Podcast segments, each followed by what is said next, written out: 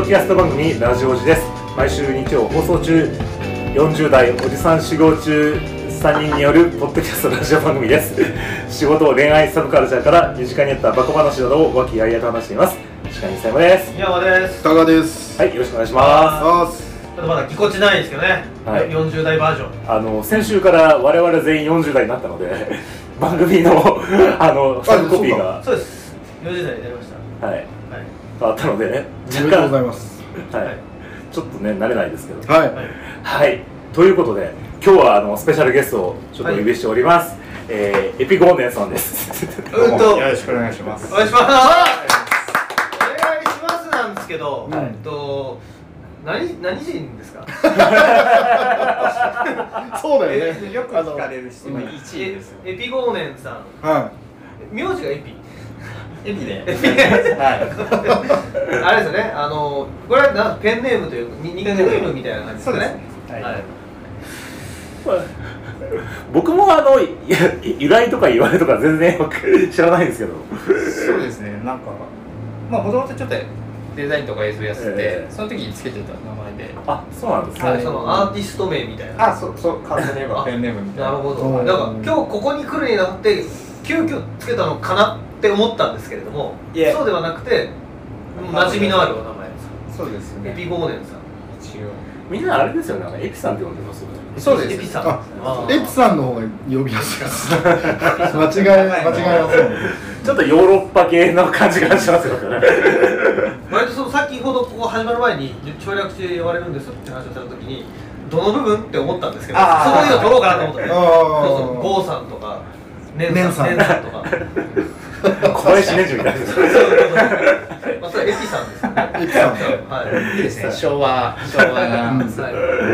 あのエピさんはあのちょっとご僕の方からご紹介すると、はいはいあの僕あの前々から、はいあのガンプラをあの定期的に作る、はいあのはいサークルというか、まあ、そういうことをやってるって言ってます、はいであの前あのこのラジオにも何回も来てくださってるあの青野さんはい。とあの塚越君がねはい。あのよく来てるんですけども、まあ、そこにあれいらっしゃったああそうこのガンプラ仲間。仲間。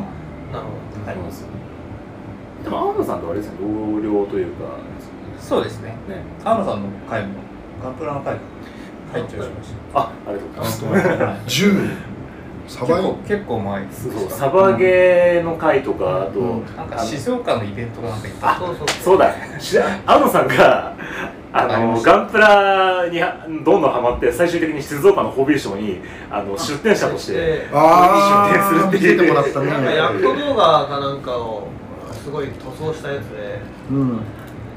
2体出てた石坂浩二さんのやってる模型サークルに入ってそれでなんかあーそうそうそう。っていう話をした。そういう話。あー。あの模型上の人で誰だ出したっけ、えっと、大越智恵さんのサークルに入られてうん。あのプロ女子モデラーとしてすごい有名な人がいるんですよの人のところに入っちゃってはい。もともと青野さん別にガンダムとか全く知らないところだったのが、はい。たまたま俺がガンダムちょっと見てくださいよって DVD 貸し始めたら最終的にそこまでともりついたっていうのは青野さんのバイタリティの強さの瞬時に抜かれたわけです。そう。津山さん始まりだったんですそうあのまあ一緒の会社で働いてて、ええ。ではいあの僕隣の席だったんですよ青野さんのであの まあその時に塚越君とかとガンプラいいよねって話してで青野さんが「ガンダムって何?」みたいな話をしてそうしたら「じゃあもういいそれは歴史順に見てもらうしかしょうがない」と思って あのファーストガンダムから08正体0083みたいな感じで、あの宇宙世紀をずんずんずんと最終的にあの V ガンダムぐらいまではい。全部見せてそうして、あのーガンプラを作り始めたら初回からもうオリジナルなマーキングをつけたキュベレーで参上するっていうものすごいこうハイクオリティなところからスタートダッシュを切るという。器用ですね。何でもできる。やっぱあの人すごいですね。ねちなみにエピさんはガンプラはどういうの僕まだ初心者でしてあのなんだろうす筋入れとかしてます。まだまだあのなんか塗装とかも全然できなくてもう素組みして。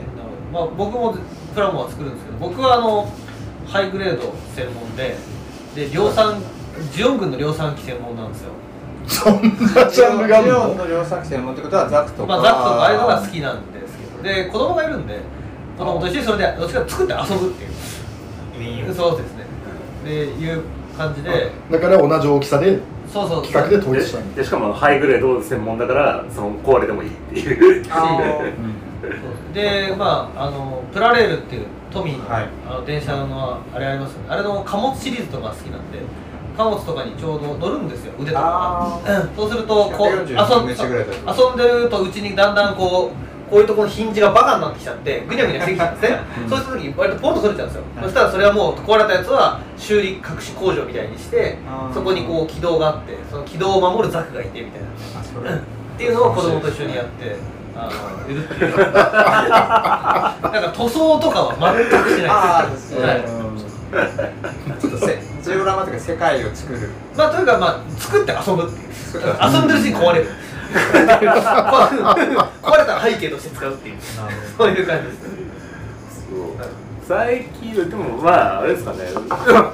結構ガンプラもこの間もやりましたもんねそうです夏でしたっけね違う違うあれだあ秋か秋にやった秋ぐらいにやりましたもんねはいまあ、定期的に集まってやってるんですけど、えーでその時にあの僕はあのその、まあ、結構作りながら話とかしたりするんですで、はい。あのエピさんがもうやっぱ映画が結構好きで、はい。であの僕もほら結構映画好きじゃないですか。このラジオでも何回も話したけどで結構。うん結構ね。結構ね。であの結構そのディープな会話とかにもうエピさんがもうすごくこういろいろ話してくださるんでこのシネフィルはもう逃したらあかんと思ったけど ぜひちょっとお呼びしたいなって思ってちょっとねお声掛けさせて興味がないっていう ところなんでいつもいつも伊沢さん一人相撲になってる。んですねあ 映画の映画の映画の会が。一人語りでずーっと一人で喋って終わる 数年前までみんな参加してるけどだんだん俺しか映画の会しゃべる人がなくなっちゃって。そういうの見る。そうなんですよ。まあ、映画をねあのラジオジメンバーで、あのこの収録の時に何かを見に行ってでみんなで感想を語るみたいなことは、まあ、ちょこちょこやってたりはするんですけども。まあ、そんな感じで今の今日に関してはあの、まあ、一応あの毎年ちょっとあのやってるんですけど、まあ、この季節ぐらいに昨年に見た映画の中で、まああのまあ、主に僕の、えー、と見たベストをちょっと紹介するっていう回でそこにちょっとご参加いただけないかなっていうちょっと、はい。ところでねちょっとお呼びしました。ありがとうございます。はい。よろしくお願いします。はい。で、えっ、と早速ちょっと行きたいんですけれども、はい。その前にちょっとまずお便りというか、ちょっとあのい。いねいただいた方をちょっとご紹介させていただきたいと思います。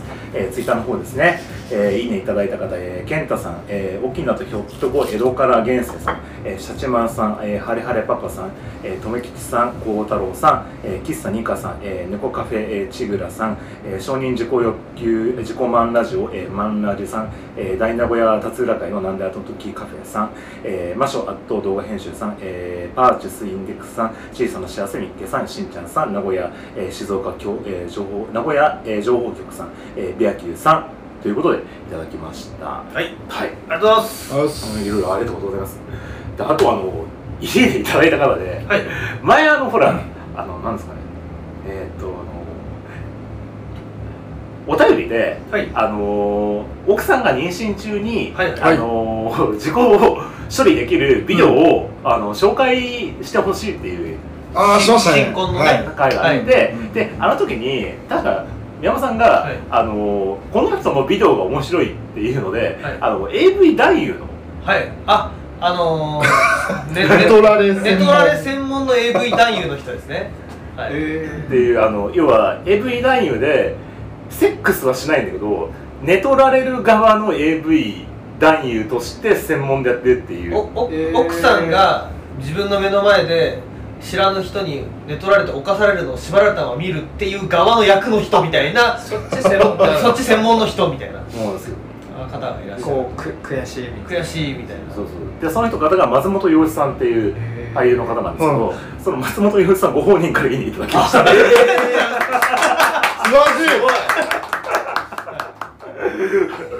い。もうありがとうございます松本洋一さんっていう。その寝取られるにもいろいろ哲学があってその自分が見ず知らずの知らない間に取られてるパターンなのか目の前で犯されてるパターンなのかシチュエーションいろがそういろいろあるから自然に台本読み込んで役作りで衣装もなんか自前でそのやっていくっていうそのこだわり持ってやってるっていう方へで割とインタビューとかで露出してるんであそれで知ってるそれなんか見たんですね、まあ、なかなかこれはすごい人だなっていうことで。そうその松本康さんのインタビュー記事がなんか再造かななんかなんかで、すごいそのそのプロフェッショナル魂というかそうなんですよ。そのネトられる側のそのなんていうの事前に台本をいただかないものに関しては僕は出演したくありませんみたいなそういうなんかこう独自の哲学を持ってねはい。言うからちゃんちゃんともうなんか設定だったりキャラだったりをもう入ってもらいないとで絡みはないんですよそういうことなそうなんですよね。AV 男優と果たして言っていいのかそうだから AV 男優っていうくくりでいいのかはちょっと怪しいというかわからないんですけど、まあ、役者さん。僕の中でもう AV 男優という引き出し入れてますけど。でもねそっち側も取らないとはい。こう成り立たないですねお話がね。そうなんです。よそれなしで来ちゃったらもうなんかね。おおいしおいしさ70%カットみたいな感じですよね。いやいや本当ですよ、うんそうなんですよ。まあ、ただ、あの、松本さんご本人からね、大丈夫、ありがとうございますありがとうございます。で、あと、その時の感想、ちょっと先月のね、放送でもご紹介したんですけど。あの、その、その時に、タカさんが。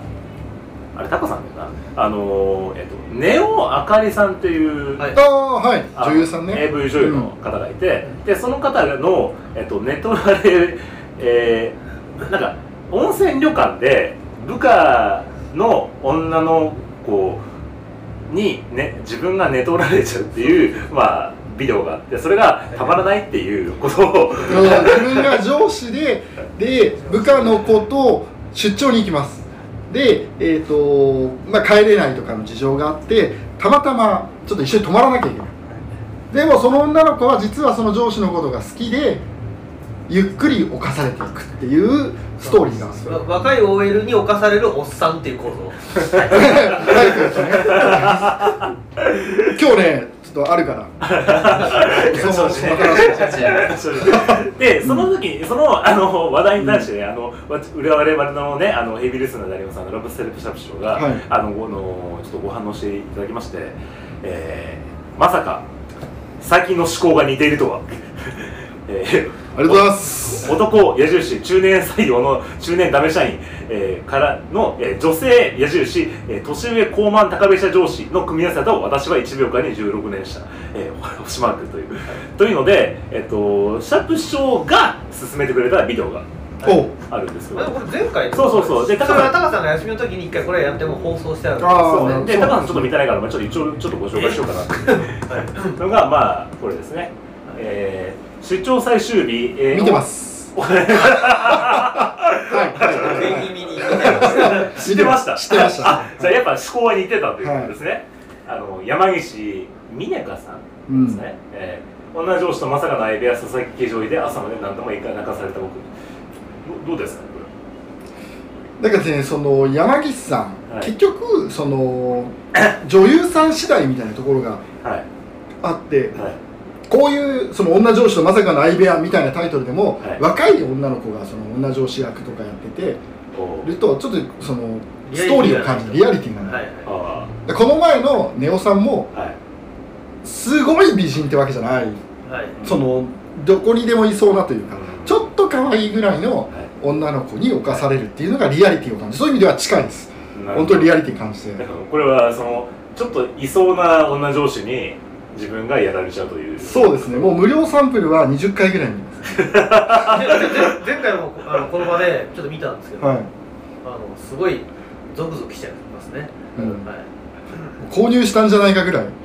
これしてんじゃないですか。気づかないんでね。暗唱はできる。もう自分なりに保管しちゃう。保管してもうストーリーが仕上がっていくんで。なるほど。でも購入したらその答え合わせだけかもしれない。あちょっと違うかあのそなのアザアナザーストーリーみたいな、あそうそうそう2本楽しめる日本日本。すいいチョイスです。いいです。よ共鳴します。すごいですね。バイオリズムのこのそうぴったり具合というか。波長があってですね、さすがシャブショというありがとうございます、まあでも世のおっさんはそこら辺の波長で暮らしてるっていう可能性もあるよ。そうなんですたまたまねでだからそこに そこに供給されてるだけでしょ魚魚影が濃いだけで。しょだからあのネオ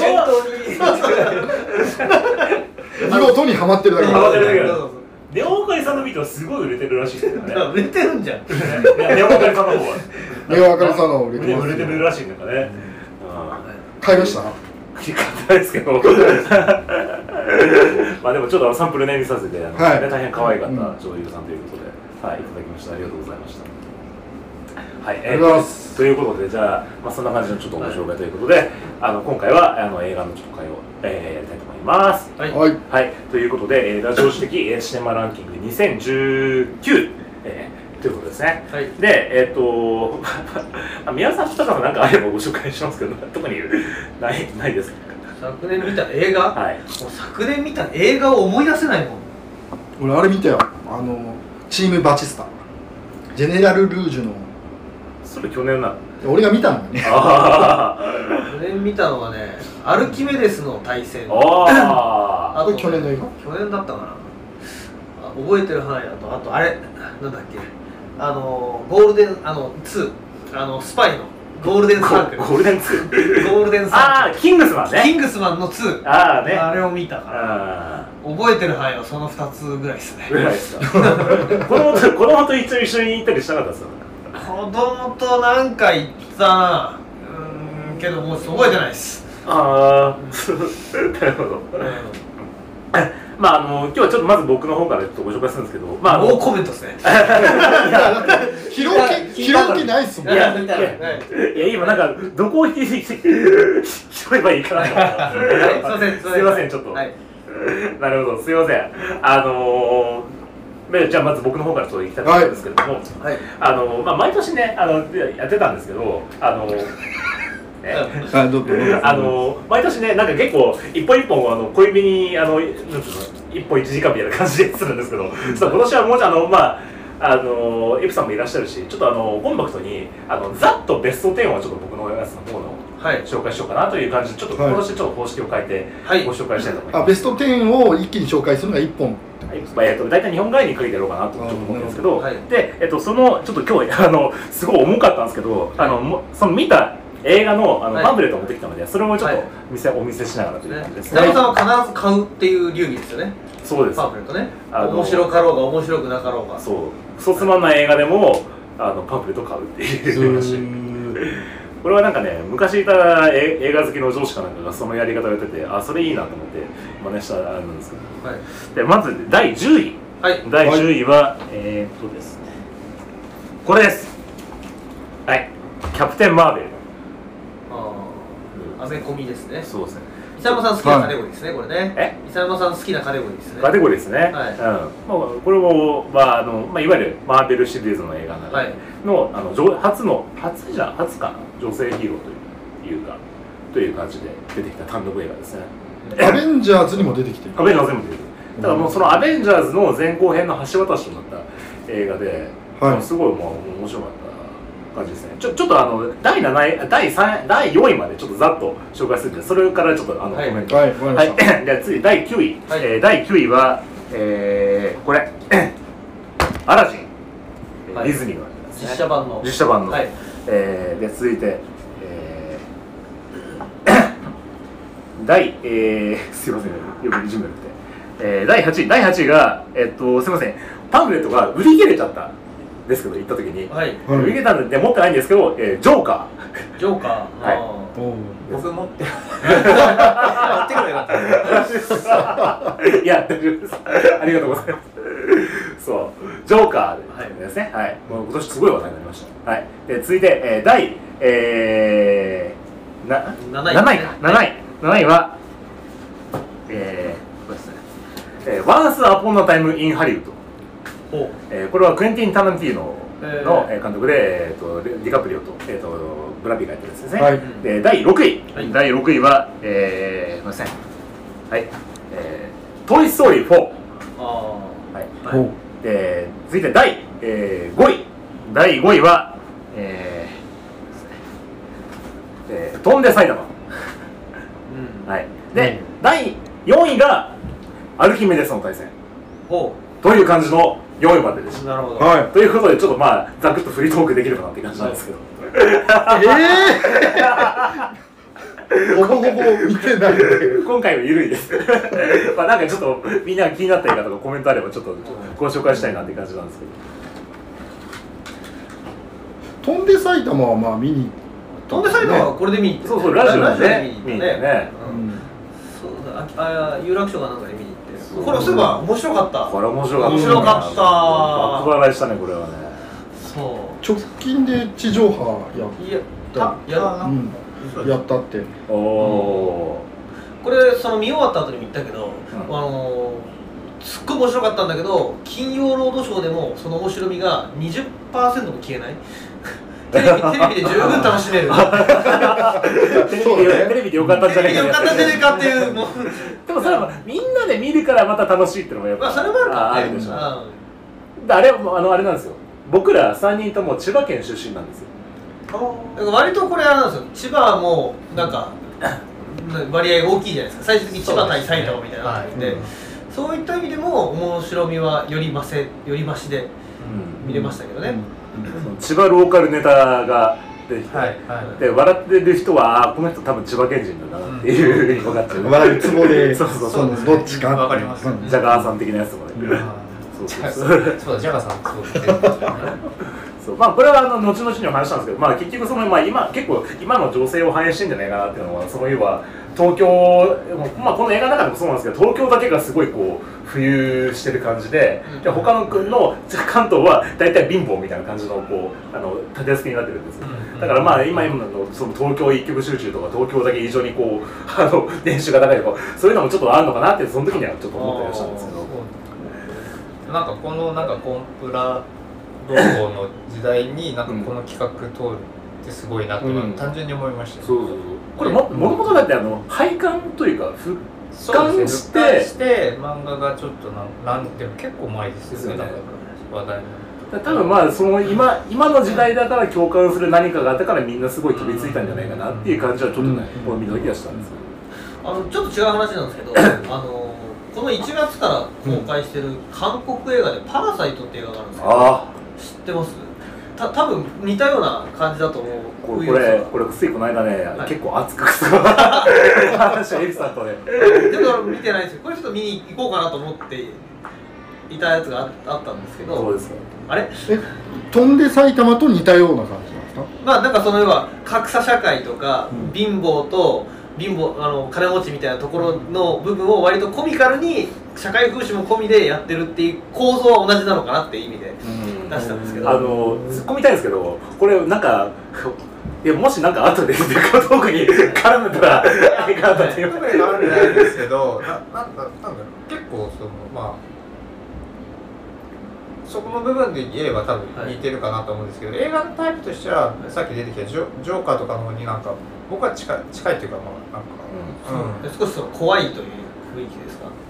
そうで、うん、そうですね。なんかまあ考え考えさせられる。見た人が考えさせられるっていうもちろんなんかユーモアもあるんですけど、はい。ユーモアでもブラ, ブラックなユーモアあっていうか。こっちはただ笑いっぱなしですね。そんなにブラックじゃなかったので、こっちはバラエティ番組の笑いであっちはなんかドラマの笑いというかみたいなうん感じの。そうですそうなんですちょそれはでもそれはそれで面白いです。いや今ふと今伊佐山さんの話の振り方からしてちょっとただそういえばなんか最近なんかそういうのあったなと思って。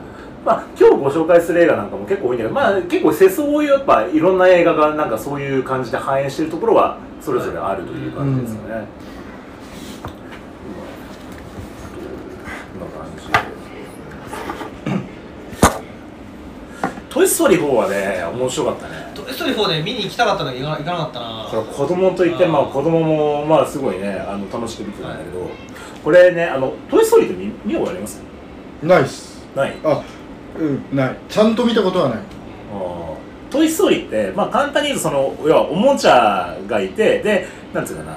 ワンえっ、とね2からが主にそうなんだけど要はあの遊ぶ子供が大人になっちゃってだんだん遊ばれなくなっちゃったおもちゃはどうすればいいのみたいな話とかが結構あったりするじゃないですか。であのーで「トイ・ストーリー4」に関しては、まあ、さもう今一番初めの主人公だった男の子はもう大学生になっちゃってで新しい子供の家に行くんだけどあのその子がまだ女の子で小さくて、で、あのーこのもうなんつうかなウッディってさめちゃめちゃ古いアンティークなおもちゃでもう要はおじいちゃんみたいなもんだから全然興味示してくんないの。ね。そのその子が、うん。だけどこの子はそのあその女の子を守ってねって前の持ち主の男の子から言われてるから僕が守らなきゃと思ってすごい過保護な親みたいな感じですごいついてっちゃうみたいなさ話の立て付けになってるんですよ。あであの最終的にそのアンティークショップみたいなところに紛れ込んでおもちゃっていうのを最終的にどうすればいいのかっていうか、まあ、最終的になんていうかなあの親っていうのはどう生きればいいんだみたいなところまでちょっと話がこう展開するようなちょっと考えさせる話になっててさ、ーちなみにこれき基本的な質問なんだけど「トイ・ストーリーの」その人間側はそのおもちゃが喋るとか動くとかっていうのは認識してんの？してない。だからあのこうあの？の要はよ夜中にこっそり動いてる小人みたいなだから人が見てる前ではクタッとしてる。でってなると、うん。その守ってあげなきゃで割とついていくっていうのは、結構その子供からしたらホラー的な感じになるの。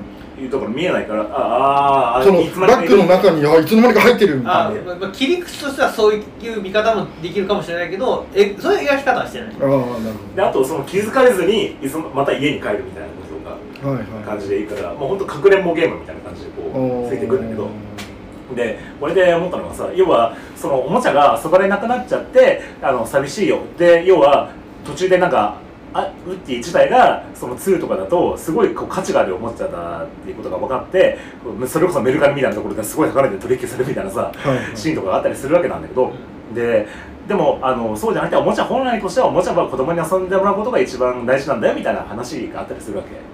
で俺さこの間ね正月に実家に帰った時にさ、あの俺の部屋から、はい。俺が小学生の時に遊んでたおもちゃが出てきて。はい。できてでてかその実家に帰る時ってさ別におもちゃそんなにいっぱい持って帰んないから、うん。子供とかもね。うん。だからさ、子供のおもちゃもそんな少ないわけ、あうん。そういえば俺の部屋に昔のおもちゃあったわと思ってさ、うん。で探しに行ったらさいろいろウルトラ怪獣とかいっぱい出てきたの、うん。でさうわかウルトラマンだとか言ってなんかすごい遊んでて、うん。でそうしたらマジンガー Z がさおうソフィトミグレートマジンガーのソフビ人形でこう出てきて、うん。ああこれグレートマジンガーって言ったらうわーとか言ってマジンガーマジンガーとか言って遊んでてさ、うん。あーそうだなって。でこれも僕がね小学校の時に僕のいとこのお兄ちゃんからあのもらって、うん。で僕の名前呼んでうん。あのこの名前ね あのあここのマジンガー Z があのいつかね取ってたら価値が出るからちょっと何年まで取っときなよみたいなこと言ってくれたわけ、そうなの？みたいなこの話って。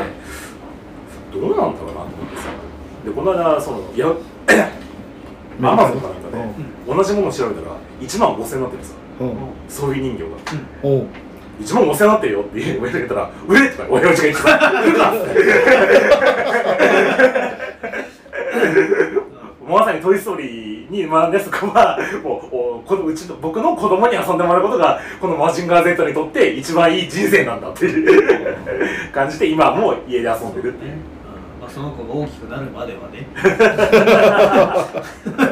1万5000円だとちょっとね大事に遊ぶし。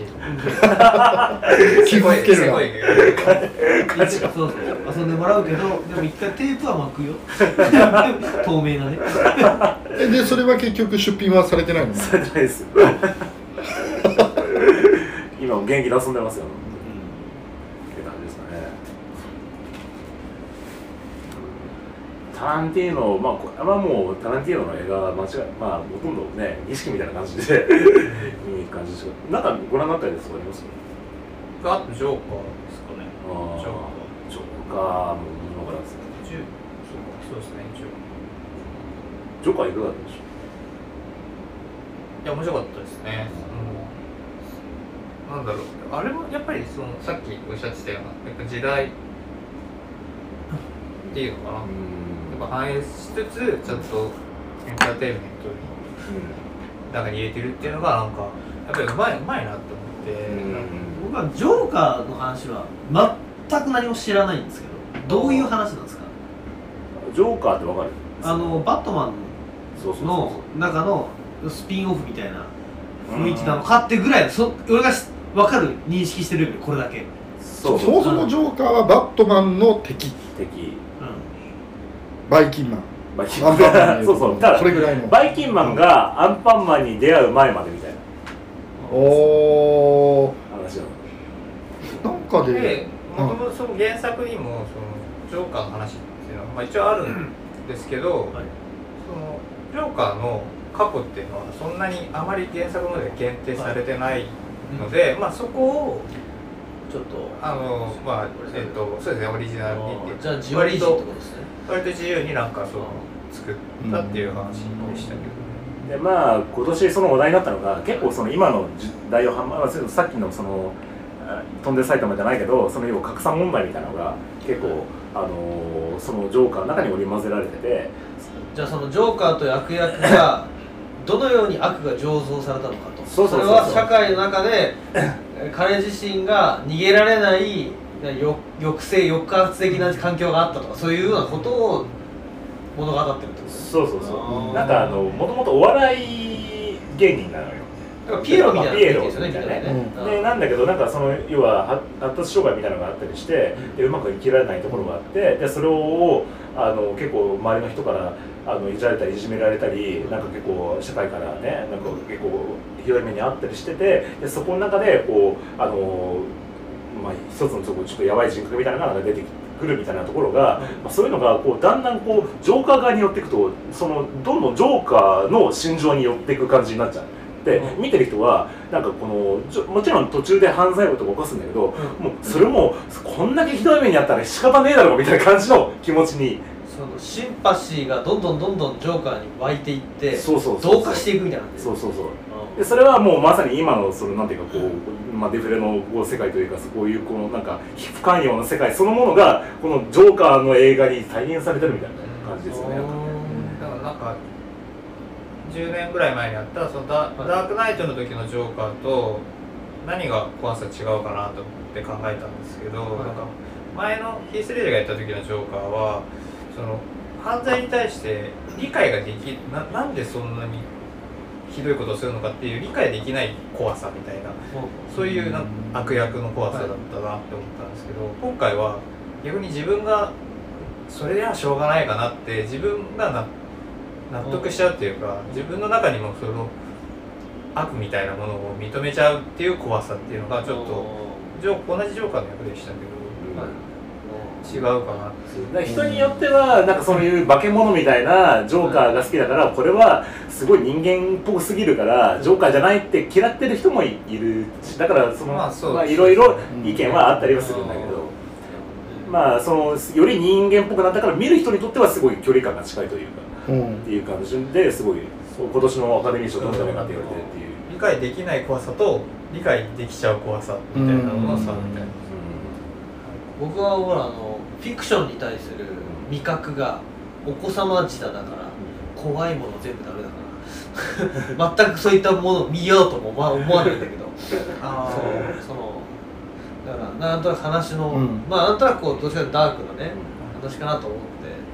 なんかネットフリックスかなんかでその連ドラでバットマンの子供の頃なのかああなんだっけな。ゴッサムシティ？あああれはちょっと違うのあれは、えっとバットまあ、バットマンの子供の頃であのゴードン警部っていう中に出てくる、まあ、おじいちゃんのあの刑事がいるんだけど、うん。その刑事が若い頃の話みたいなのをやってる。あじゃあそのジョーカーとかそれは全然別の話で？まあそうだね、うん。そうそうそう。まあ今ヒロ映画いろんなスピンオフドラマとかいっぱいありますからそうですね、あと、まあ、ジョーカーも別のまた役者さんがやってたりして、うん。そのまたいっうんぱいその派生作品がへ出てるですねあとこのこれこれご覧になりました感想コンテ見えてないんですよ。まあこれはまあ面白かったんですけど、まあ、僕はあのタナティーナのファンだから、まあ、もうタナティーナのファンの映画はもうほぼ全部好きと言っても過言ではないんだけどあの1970年代のハリウッドを、まあの話なんですよ。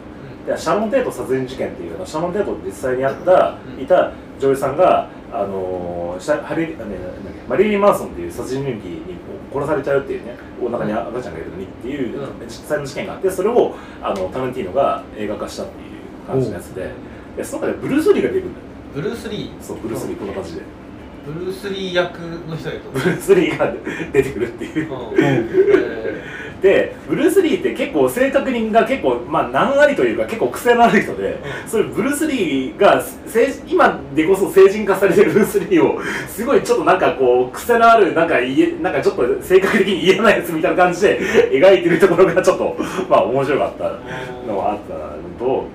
あとまあ僕はあのこのマーガレット・クアリーっていうこの、まあ、ねマリリン・マンソンのその宗教集団の中にいる女の子がいいんだけど、この子がね、まあ、当時のヒッピーガールみたいな感じですごい可愛くて。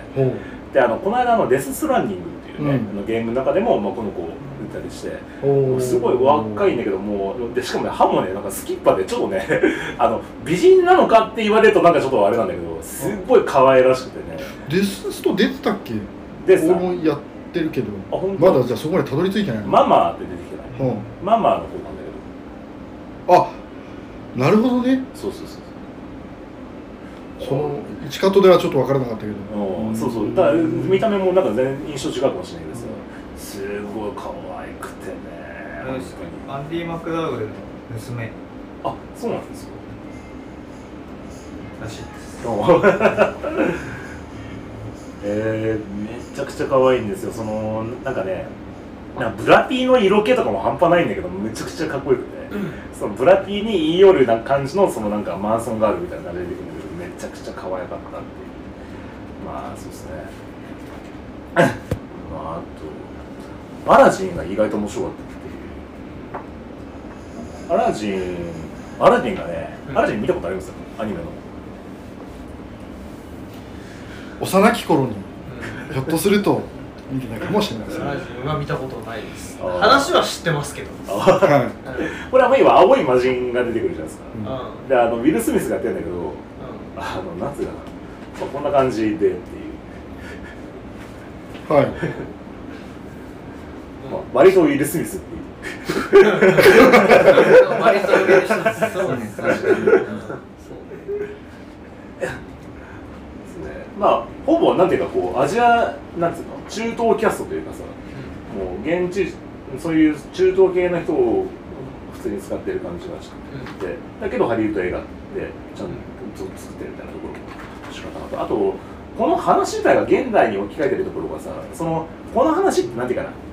王女様がいて、うん。で王女様のところに息子がいないから他の国で、えっと、法律で王女様じゃあえっとね王女様が女王になれる法律がないから、うん。他の国から婿を取ろうっていう話に主人公が、えっと、私が王だって魔法に化けて来るっていう。は花立て付けの話なんですよそもそもは。でこれでそれをなんていうかなあの最終的にあのなんていうかこうまあ苦難を乗り切ってて途中でなんかこうじゃああのここの中のなんか外務大臣みたいなやつがなんかこう私が王になるみたいな感じでなんか野望をでこの国を乗っ取ろうとするみたいな話なのが最終的に法律を変えて女王様がでいいっていう国にするっていうなってて。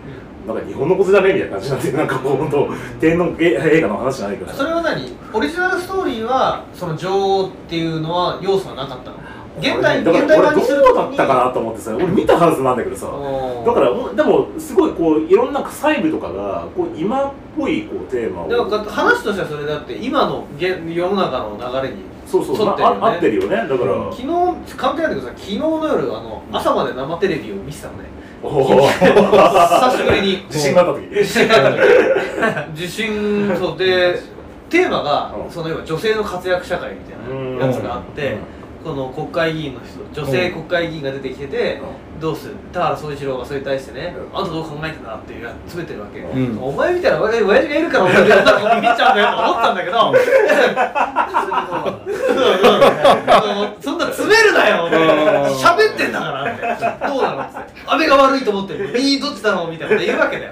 詰めんな詰めんな。ってうんでまあだから、うん。日本でもねそういった議論がうん。よくされてるってことうん。で、割割と現代的なテーマなのかな？その日本のね天皇制の話だけど。そうまあなんかすごいあ日本人が見てああなんか分かりやすいというかまあすごい今っぽい話だなーってなんか見てて思って。あ意外ともなんか面白かったなっていうのと、まあ、そういう意味で言うとねこれも似たような話なんだよね。そのキャプテン・マーベルも女のヒーローで。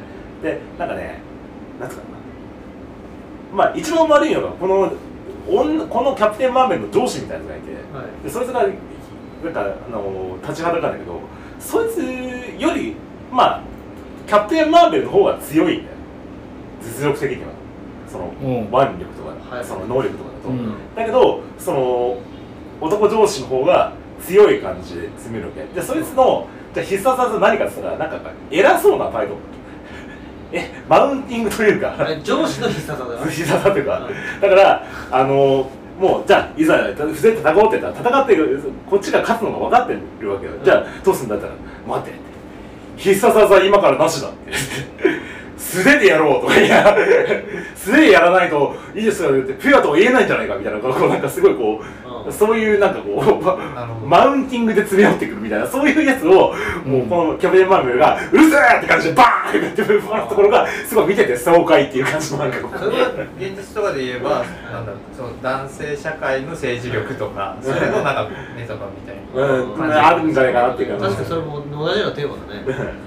だからこのあのなんだっけ今んとこマーベルマーベルの映画に出てくるヒーローってみんな結構人間っぽくて、なんかスーパーマンみたいな超なんかドラゴンボールみたいななんかスーパーパワー持ってるやつってほとんどいないんだけど、このキャプテンマーベルだけはすごいなんか本当めちゃめちゃ強いわけよ。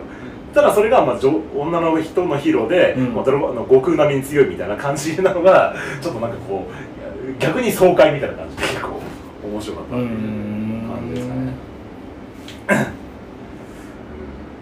まあ、あとあれか、アルキメデスの対戦か。アルキメデスの対戦あれだよ。ま、前あの、シティハンターの実写版を宮山さんといいんだよ。ああ行ったうんあのあれでフランスの映画監督のやつねそうそう。あれは、あれはあれで面白かったよね。まあそうだねあれはでもねあの新規顧客開拓はゼロ お得意さんのみ昔のアニメのシティハンターを愛した人だけ楽しめればいいっていう。割り切りが強うん。いその意味では楽しめるそう。あの、海坊主が海、海坊主じゃんって感じの。本当に基本的には新しい要素なく多分シティハンターが大好きな人がその大好きな熱量だけで作ったような感じ主映画的な感ちょっと実践、あの本当になんかだ大学のなんか映像研究会の再現 VTR 見に近い。すごいで伝言版の XYZ 伝言版そう。あれもある。あそうそうそうそのシーンが一応あるんですよ。あえてアナログでやることで、そのなんかこう、みたいな。じ 街自体はフランスってことでよろしいじゃなくて役者は使ってるけど新宿。舞台は いやいや、フランスが舞台で、だけど、亮香織っていう名前で、うん。でもなんかあっちだとなんかねニッキー・ランソンっていう名前なんだけどだから日本語で吹き替えは、うん。まああのアニメ版の声優で、そうかでもフランスってすごいんだよねそのアニメ。のその普及普及率っていうかアニメ通りみたいな秋葉原みたいなのもあるしとあとあのフィギュアのクオリティも恐ろしく高いって今話題になってるよね。結構。なんかアニメに対する何かこうリスペクトがすごいらしい、うんうん。だからなんだっけ。し視聴率が歴代視聴率が一番すごすごかったのはなんだっけ。グレンダイザかなんかがあのフランスの歴代視聴率が一番すごかったっていう。う、んだからそれを作った永井豪さんはさぞ金すごいお金持ちなんだかと思ったら普通だったからなんかあれみたいな感じで 思われてるっていう。キャプテン翼とかドラゴンボールとかセーラームーンとかも多分ああですね放送してるんでだからジダンとかもみんな。なんかあの日本文化を広く受け入れてるっていうことは知ってるけどあアニことアニメだけ部分ってあんまり聞いたことなかったけど、そうなんですかそうあのあれだよね香りの役の人がものすごいセクシーでなんかそういう意味でお父さん的には嬉しかったっていう感想。だからだから香りを否定する理由がないぞと思ってる。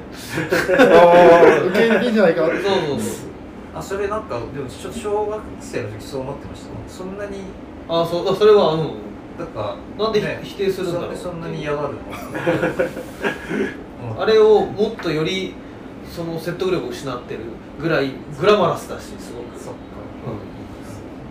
っていう感じのはい。一応さ細部に至るまで割と細かくて。えちょっと香りがよく見える回とかありましたよねあのー、あのちょっとあれ？グラッとして量が。あれ？香りってこんなにいい女だったっけ？みたいな。量がね。そうそうそう。で最終的にはなんか怒られて終わる。怒られて終わるみたいな。なんそんな多くないですけどあのセクシーな服を着せられてあの漫画とかアニメのセクコですけど割とその香りサービスショットの回とかってもごくまれにやりましたよね。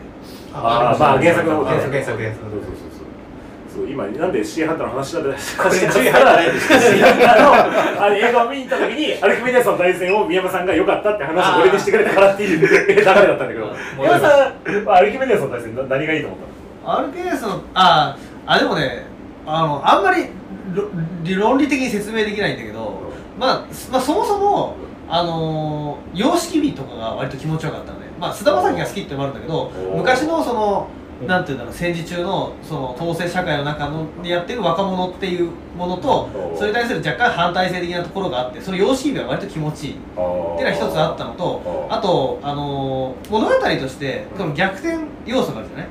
はいはいあのスストーリーとして、はいはい。あそこが割と分かりやすい話としてな述べたんですっとこう場面どん天返しが来れたからえあエンターテインメントとして割と あおはっはっってこう この裏切りとかど理論のどんでん返しが気持ちよく見れたっていう、あうー、あ知ってる話？知らない知らないあのアルキメえ映画とかもちょっと。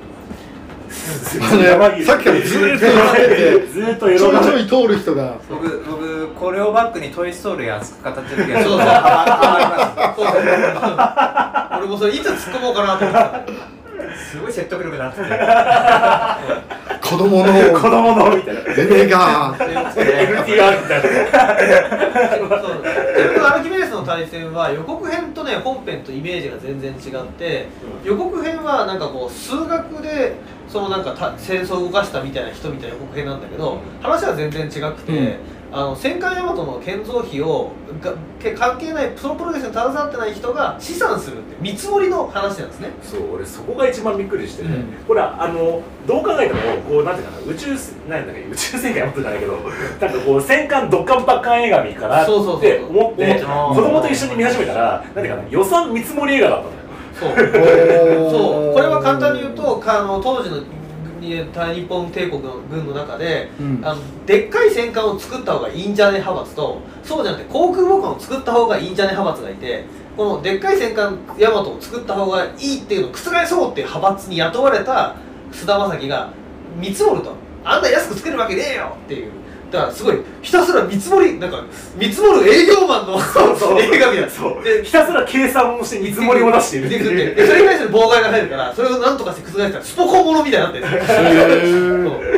すごいこうなんか今日疲れたとか感じがあったのとあとまあやっぱテーマ的にやっぱとその当時もそうなんだけどその見積もりを多く持っていったりとかその要はデータ改ざんだよね。まさに今の国会とかでやってるような。そういうようなことが昔もあったんだ。で今もやっぱ同じじゃんみたいな感じのもう見方もできるっていう感じで、まあ、すごくこうまあ見てて計算でこんなに腹荒らすのっていう感じの。これは本当にエンターテインメントとして割とスッとくるのよね。そうそうそう、うんでまあ結局そのまあなんつうかなままあそういうような、まあ、社会的なこととかも考えさせられるしでこの山崎隆監督ってさもう今まで本当なんかなんじゃこりゃっていう映画ばっか撮ってたってイメージだったのがもう本当これでなんか見直したっていう。感じなんだっけ前映画のえーとなんか戦争のやつありましたっけ？あの岡田君なゼロゼロ戦のなんだっけ？なんとかの永遠のゼロ。永遠のゼロ。あ永遠のゼロ。あとあのオールウェイズとかまあそういうのをやってたりとか。結構そのまあ ドラマシーンとかでも結構思ってることをし主人公がそのままセリフで言っちゃったりするみたいな結構そのドラマとして大人が見るにはなんかなんだかなっていうようなところとかも結構わりかし解消されてたというか、っていう感じで、まあすごい見やすかったというか。もう見れる？借りれる？あだから俺も家で見た劇場劇場で見たやつしか入れないかなと思ったんだけどついこの正月かなんかにこれさ まあすごい宮本さんいいっつうなと思って見たらすげえ面白かったからさ、うん。まあ、ちょっと急遽入れたっていう感じの。第4位っていう、うんそう。このポスターが割と損してると思う。お面白くなさそうな感じでしてるじゃんあんま見ようとは思わない全然面白い永遠のゼロっぽいですそうそう絶対これこけるやつじゃん予算だけ先行してっていううそそうなんかすすげえなんか右翼っぽい映画かなみたいななんかそういう感じの、うんなんだろう違う違う全然そう全然あのななんか見つ見積もりスポコンうーんそうそう役者もねあのよかったねこれ見てあそうこれでも一個だけ役者で。あのねあの正兵衛？あしょ鶴瓶？鶴瓶。鶴瓶。鶴瓶。鶴瓶はもう俺ちょっともうききついかなって思ったけど。あそう。役者鶴瓶？役者鶴瓶。あれなんか原作にすごい近いイメージでなんかさやったらしいけどね。うんまあ鶴瓶さん割とタレントとしては好きなんですけど、うん。役者として出てこられると、なんか僕はいつもねそこで集中力切れちゃうんでね。あそう、うん。俺あの「ディアドクター」っていう鶴瓶が主演の映画なんかすごい良かったけどね。まあ映画によるのかもしれないけどかもしれないでまああの石なんだっけ石原幹事だっけ？石原幹事だっけ？幹事なあの舘ひろしね、うん。もうまあよかったね。結構イメージ良かったし田代しかったな。ねえ、うん、まあよかったなって感じですもう今ランキング聞いてきてる中で家帰ってみようかなとお思いました。ぜひぜひ、本構想も良くてあの全般的にその地味な当、あれなんですけどつかみのシーンだけ戦争シーンから始まるから、うん。割とつかみだけは割とこうあ派手なドンパチがありの後はちょっとこうスーッてそうそう。でもあの、まあ、初めにその戦艦ヤマトが沈むシーンがあるんですけどその戦艦ヤマトが沈むっていうことがもうともうどういうあることで途中の計算シーンとかがあこういうことなのか。だからあのこれこういうはなんつうの計算の改ざんとかこういうのがもういかにとんでもないことだったのかとかそういうこととかいろんなことを考えさせられる CG であれもすごい取材してあの「タイタニック」あったじゃないですか映画。であれもうその当時の取材で船がこう戦況が折れ曲がったりするみたいな。